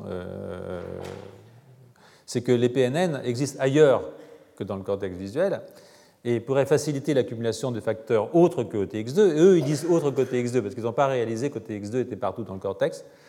même si on se demande pourquoi moi, je reviendrai sur cette histoire. Donc, euh, euh, une autre protéine sur laquelle ils insistent, euh, qui pense pouvoir se fixer sur les PNN, c'est une protéine qu'ils appellent l'impintraxine. Hein. Et la c'est une molécule intéressante parce qu'elle est sécrétée par les neurones thalamocorticaux, hein, ici en bleu. Elle se fixe à une protéine qu'on appelle C1Q, dont vous avez entendu parler l'année dernière, pour ceux d'entre vous qui étaient là, qui est une protéine qui est une protéine euh, euh, une cérébelline, en fait, qui est proche du, complément, et que ces deux petites choses-là, eh bien, ça se fixerait au PNN pour inhiber les récepteurs de type AMPA, qui sont des récepteurs glutamatergiques. Le TC, issu du secret du glutamate, et si vous empêchez l'activité de ces récepteurs glutamatergiques, alors vous allez empêcher la libération de GABA parce que vous allez empêcher la dépolarisation de vos neurones par valbumine. Donc leur idée, eux, c'est que c'est un système qui pourrait réguler l'inhibition dans le cortex via la fixation des pentraxines et de C1Q au niveau des neurones par valbumine. Donc ça, c'est une idée qui est vraiment, à mon avis, extrêmement intéressante parce que ça pourrait être un mécanisme général, si vous voulez, de régulation de l'inhibition. Mais, euh, euh, et, là-dessus, il, conclut euh, que les PNN et les sucres complexes pourraient être impliqués dans certains désordres psychologiques, comme la schizophrénie. Hein. Parce qu'évidemment, c'est un cours sur les maladies psychiatriques, vous n'avez peut-être pas encore rendu compte, mais bah oui, je pourrais vous dire, on a connu le gène de la schizophrénie, vous partiriez content, ce serait simple. Mais, mais justement, je n'ai pas envie de vous faire plaisir, parce que je trouve ça idiot de cloner le gène de la schizophrénie. Donc j'essaie de vous montrer que c'est un problème de physiologie avant d'être un problème génétique, même s'il y a de la génétique derrière la physiologie. Donc ce que je vais vous faire comprendre, c'est quelle est la physiologie qu'il y a derrière ces problèmes de maladie mentale. Donc, euh, et quand on parle de physiologie, il faut prendre tous les éléments en compte. Et bien ça, c'est un des éléments à prendre en compte, même si c'est plus compliqué, euh, euh, parce que bon, ben, ce sont des choses compliquées. C'était simple, d'abord, ce ne serait pas drôle. Et deuxièmement, on aurait déjà résolu le problème. Donc, donc il faut l'attaquer avec toute sa complexité. c'est ce que j'essaye de faire avec vous, et, aussi pour moi, pour rien vous cacher, c'est assez égoïste. Hein. Donc, euh, euh, euh, il, propose ça et il rappelle à ce propos, évidemment, que le nombre de périneuronal nets diminue très fortement chez les individus schizophrènes. Et ça est quelque chose qui est connu. De même que les rapports excitation-inhibition ne sont pas normaux, de même que tout ce système d'ondes gamma n'est pas tout à fait normal. Et donc, je crois que nous ne sommes pas si loin de la physiologie de la chose. Ce qui ne veut pas dire qu'on comprend mieux comment ça marche, mais au moins savoir que ce n'est pas un problème simplet. Euh, euh, donc avant de m'attaquer à cette hypothèse euh, sur laquelle j'aimerais revenir, eh bien, je vais clore le chapitre de TX2 dessus complexe. non, je ne vais pas le clore parce qu'il est 18h27. Je ne peux pas le clore si rapidement parce que ce que je pourrais vous montrer, c'est d'autres travaux qui ont été faits chez nous, mais je vous le montrerai donc dans 15 jours. Ce qui m'obligera à faire un petit, comme d'habitude, un petit rappel de 5-10 minutes pour que vous remettre à jour et puis on reprendra à ce moment-là pour vous montrer que effectivement, c'est un code sucre qui permet la reconnaissance de TX2 et euh, son entrée. Et puis ensuite, dans les semaines d'après, je vous montrerai comment on peut rouvrir la plasticité. Il y a plein de façons de le faire euh, chez l'adulte. Euh, et quand je dis rouvrir la plasticité, ça voudra dire rouvrir les périodes critiques. Ça ne veut pas dire amplifier la plasticité adulte. Hein. Partez avec ça comme message. Il y a de la plasticité chez l'adulte, mais elle est d'une autre nature que la plasticité qui se met en place au cours du développement et qui se ferme à la fin du développement. Ce n'est pas la même chose. Et si on veut vraiment rouvrir la plasticité pour guérir des maladies neurodéveloppementales, comme on peut guérir chez la souris, qui a été fait par Takao Inu, eh bien, si on veut faire ça, ce n'est pas en prolongeant ou en augmentant une plasticité adulte, c'est en revenant en arrière vers une plasticité de la période critique. Et euh, euh, ça, évidemment, euh, ce n'est pas simple, mais je pense que c'est faisable. Voilà. Et je vous souhaite 15 jours de repos.